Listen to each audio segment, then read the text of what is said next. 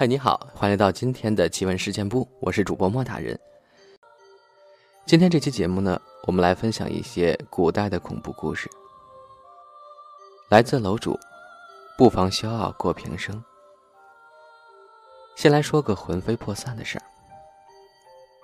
常听人说三魂七魄，那么魂和魄是同样的东西吗？它们之间又有什么区别吗？也许接下来的故事。会给你一些解释。话说，在江西南昌，有这么两位书生，一起在北兰寺读书。其中一位年纪较大，已经有四十多岁；另一位只是弱冠少年。不过这俩人呢，却相处得很好，结为忘年之交。一天，年长的书生回家处理事情，突然得了疾病，没几天就在家中去世了。而少年书生并不知情，照旧在庙中苦读功课，期望来年高中。这天晚上，少年正准备上床睡觉呢，那位年长的书生突然推开门走了进来，上床抚摸着少年的背，说道：“老弟呀，我回家这几天得了疾病，现在已经是个鬼了。咱俩人不是兄弟，却胜似兄弟。”我现在就要去黄泉报道，特地来和你道别的。少年书生听了这话，心都跳到嗓子眼儿了，吓得动都不敢动，话也不敢说一句。年长者见他这样，赶忙安慰道：“老弟呀，你别害怕，虽然我是鬼，但我不会害你的。如果我想害你，又岂会把事情原原本本的告诉你呢？”这回我来，只是想将几件身后之事托付给你。少年这才稍微安心一点，忙道：“大哥，有什么事儿要交代的，尽管说，我能办到的，一定尽力做。”年长者说：“哎，我家里还有七十来岁的老娘和二十多岁的妻子，他们一年有个十几斗米，也就能够维持生活了。”我希望你能够代我照顾他们，这是第一件事儿。我写了一部文稿，还没来得及出版，希望你能代为刻印，使我的威名不致泯灭。这是第二件事儿。最后呢，我还欠了卖笔的老王几千文钱，求你代我还了。这是第三件事儿。听完后，少年说。大哥放心，这几件事儿我定会办到。年长者听了，便起身告辞，说道：“多谢老弟了，那我这就走了。”说完便要离开。少年见他说话条理清楚，礼貌周全，语气神态也与生前一样，渐渐的就不再害怕了，于是就哭着挽留他，说道：“哎。”这次是与兄永别，何不多留一会儿再走呢？年长者听了这话，也哭了出来，又重新坐到床边，聊了几句生前旧事，再次站起身来说道：“这次我真的要走了。”话音刚落，年长者却突然站立不动了，双眼圆睁着，瞪着少年，嘴却慢慢的咧开。露出白森森的牙齿来，一条血红的舌头耷了出来，还滴滴答答的流着口水。少年见状，吓得魂儿都要飞了，赶忙说：“大哥的话说完了，就早点上路吧。”年长者的尸体还是动也不动，在那儿挺着。少年更加害怕了，拍着床大叫。兄长，快上路吧！尸体还是动也不动，在那儿挺着，只是脸上的表情愈加狰狞了。少年不敢耽搁，起身就向外跑，不料那尸体也紧跟着追了出来。少年跑得越快，尸体呢就追得越紧。就这样跑了几里路，少年实在跑不动了，看见前面有堵矮墙。纵身一跃，翻了过去，靠着墙根呼呼的喘气儿，那尸体追到墙边也跳了起来。不过他似乎不会翻墙，就把脑袋耷拉在墙头上，可眼睛还盯着少年，口水流个不停，直滴到少年的脸上，湿漉漉的。那少年书生吓得惨叫一声，晕死过去。第二天天亮以后，有路过的路人发现了少年和这具尸体。此时尸体也闭着眼睛，与平常尸体没什么两样了。少年书生被家人接回了家，大病了一场，而年长者的家属也正在寻找尸体。听到消息后，就赶忙赶来。把尸体抬回家安葬了。后来有个见识广博的人评论这件事儿，他说：“人的魂是善良的，而魄却是邪恶的；魂是聪明的，而魄却是愚笨的。年长者刚来时魂儿还在，可是要走的时候，他心愿已了，灵魂就消散了，可是魄却留了下来。魂在的时候还是个人。”魂不在了，就算不得人了，只能是行尸走肉。人世间的那些凶残邪恶之辈，都是破在之事呀。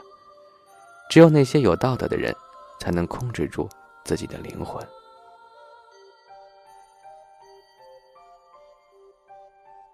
写完这个故事的时候，我突然想起来西方家喻户晓的传奇故事——变身怪医。也许哲基尔医生发明的药。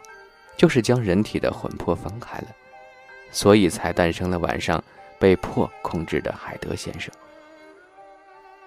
三字经》里的“人之初，性本善”，是不是指的是人出生之时只有魂而无魄呢？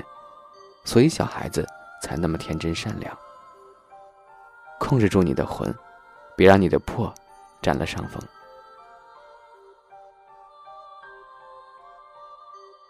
再来说一个。剧毒的精液的故事。什么是守宫呢？实际上，守宫就是壁虎。所谓守宫，是守卫皇宫内院之意。皇帝最少说是三宫六院，都说后宫有佳丽三千，这些女人都是给皇帝一个人准备的，别人不能碰。古时候，为了防止宫中有淫乱之事发生。内奸呢，就会选取暗青色的小壁虎，装在青瓦缸中，养在浓阴之处。每天有专人喂给这些小壁虎朱砂为食。养到三年以上，青瓦缸中的壁虎就能生到七八斤重，那体型就相当不小了。便提出来用桑树皮裹住，放在阴瓦上烤干，然后碾碎入药。点在刚入宫的女子臂上，从此臂上便有一个殷红似血的斑点，这就叫做守宫砂。而处女一旦破身，守宫砂就会消失，否则终身不退。皇帝就是通过这种方法来约束他的女人们。一旦发现有没被临幸过的女子臂上没有守宫砂了，那就是欺君之罪。给皇帝戴绿帽子，是要以酒足的。这个说法让我突然想起了《神雕侠侣》啊！我记得小龙女最早的时候，这个手臂上就有一个手工纱，原来是用这种壁虎弄出来的。今天真是长知识了。今天这个故事呢，就是和手工有关。江南的有一户人家，家中有两个儿子在私塾读书。这日放学回家，母亲就给他们做了梅干菜蒸肉吃。当时正是七月流火的天气，两个孩子吃完饭后一身的大汗，就去浴室洗澡了。过了两个时辰，两人还不见出来，而且浴室中也了无声息。家里人觉得很是奇怪，就要进去看看。只见浴室里哪还有两个儿子的身影？再往盆里一看。只见满满一盆血水，众人吓得腿都软了，赶紧去县衙报案。县太爷是一位饱学之士，听母亲把经过一说，径直就去翻开梅干菜坛子检查，只见里面有两只一尺来长的大手工，正在梅干菜上交尾呢，而精液都流入了干菜之中。县太爷说：“古书记载，手工的精液极毒，人如果不小心吃了，就绝不能碰水，哪怕一滴水沾到身上，不管在什么部位，整个人的骨肉都会化为脓血。你的两个儿子吃了这混有手工精液的干菜，早已化在浴盆之中了。”再来讲个狐仙的故事。人们常以狐狸精来骂那些行为不端的妇人，这些话传到了狐狸的耳朵里，他们会不会觉得很委屈呢？在京城的郊区有户大宅子，宅子主人常年在外做生意，夫人早已病亡多年，因此家中常常只剩下一位年方弱冠的小主人和一些奴仆丫鬟。宅子边上是一座荒弃多年的花园。时常见一些狐狸从中出没，晚上还时常听到花园中有些不寻常的动静，似有人在追逐嬉戏。不过大宅子这边倒是未曾受过什么影响，一直相安无事。这一天，小主人在书房看完功课，见天色已晚，正准备睡觉，忽见到窗外站着一个美艳妇人，对着自己娇笑。小伙子血气方刚，见了这等情景，不免心中一荡，虎躯一震，与他攀谈起来。那妇人说：“小女子本是这花园中的狐仙所化，见公子相貌不凡，特来与公子相会。”这小主人年纪尚轻，又贪图这妇人美貌，也不害怕，就此与她呼天呼地起来。这样过了五六天。那妇人每晚都来与小主人相会。